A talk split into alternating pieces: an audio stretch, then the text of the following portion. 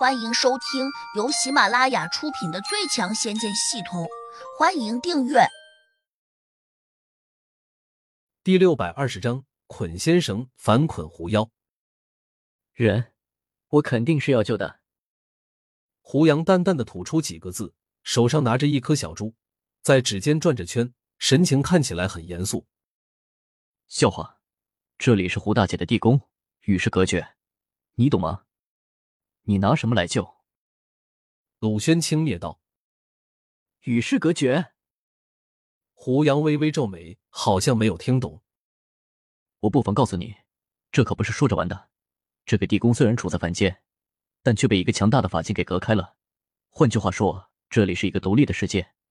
纵然你有强大的法术，也无法召唤到天地间的力量。鲁轩大声叫道。胡杨点点头，若有所思道。我好像明白了，这个地宫有点像我那个重要空间，法术都放不出来，对吧？对。吐出一个字，鲁轩又恨恨的叫了起来：“什么？你的重要空间？那是我的，只不过暂时被你抢走了而已。不，被我抢到手上了，自然就是我的。”胡杨嘴角浮起一丝鄙视，又指了下江阁那边说。他身上那根捆仙绳看起来不错，我要了。哈哈哈，哈哈！鲁轩仰头狂笑起来。九尾妖狐不禁也用嘲弄的眼神瞅着胡杨。小兄弟，你是不是没有睡醒？捆仙绳是我从不外借的宝贝，你我之间又没有什么交情，你凭什么要？胡杨不以为然道：“捆仙绳上又没有写你的名字。”怎么会是你的？九尾妖狐一怔，跟着就咯咯咯的笑了起来。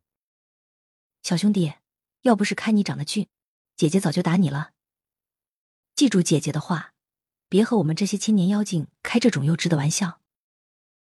胡杨摇摇头，正色道：“我没和你开玩笑，狐妖姐姐，这根捆仙绳没有写你的名字，除非你换得走它，便是你的，否则就是我的。”哈哈，九尾妖狐快笑哭了。过了会儿，他才插着手说：“行，我现在就让你看看，我怎么换他过来。”鲁轩急忙说：“胡大姐，你别上当，他叫你把捆先生换回来，你若去换，那岂不是就把江哥给放了？”有道理，我还真差点上当了。九尾妖狐说：“你要是不换，那我来换。”胡杨突然冷峻着脸说：“九尾妖狐嘻嘻的笑道：‘行啊，你要是能把捆先生换走，那姐姐就把他送给你好了。’他本来就不是你的，我可不需要领你这个情。”你，九尾妖狐终于有点不高兴了，他转头伸手一招，便想把江格连人带绳给拉扯过来。但是他这么一招，江格和捆仙绳却没有动静。九尾妖狐有些意外，秀眉拧了下，马上又默念咒语，继续勾动手指，但是捆仙绳还是没有一丁点动作。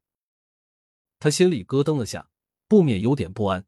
鲁轩也有些紧张，低声问：“胡姐，怎么回事？”九尾妖狐这下也有点着急了，声音略有点颤动：“先生不听我的使唤，也不知是怎么回事。”鲁轩瞪大了眼睛，好像想到了什么，跟着就急切的叫道：“胡姐小心，胡杨这小子十分古怪，有可能他暗中使了坏。”顿顿，他又用神识提醒说：“先别管捆先生，赶紧出招收拾他。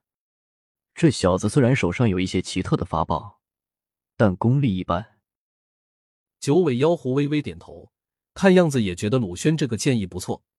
当下就转动了下手指，一根根银光瞬间在他的指尖闪起。就在这一刻，胡杨突然喝了声：“收！”妖狐和鲁轩立刻惊愕的看见，被捆仙绳绑着的江格立刻飞向了胡杨。九尾妖狐下意识的停住了手上动作，马上又被眼前这一幕给惊呆了，因为他难以置信的看见江格在飞进胡杨时，突然落到了地上。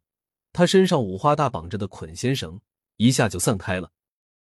江哥抖了抖手脚，喜出望外的叫道：“师傅，多谢你出手搭救。”胡杨伸手一抓，捆仙绳便落在了他的手上。他瞪了江哥一眼，说：“以后小心点，都一把年纪的人了，老是被人像猴子一样捉来捉去，丢不丢人？”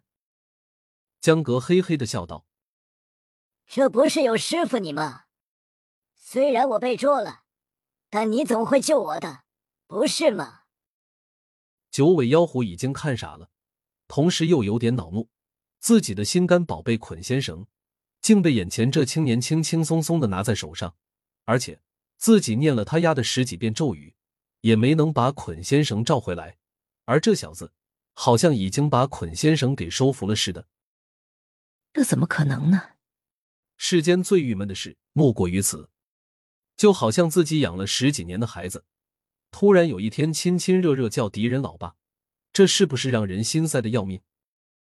把捆仙绳还给我！九尾妖狐气急败坏的叫道：“有本事你自己换回去！”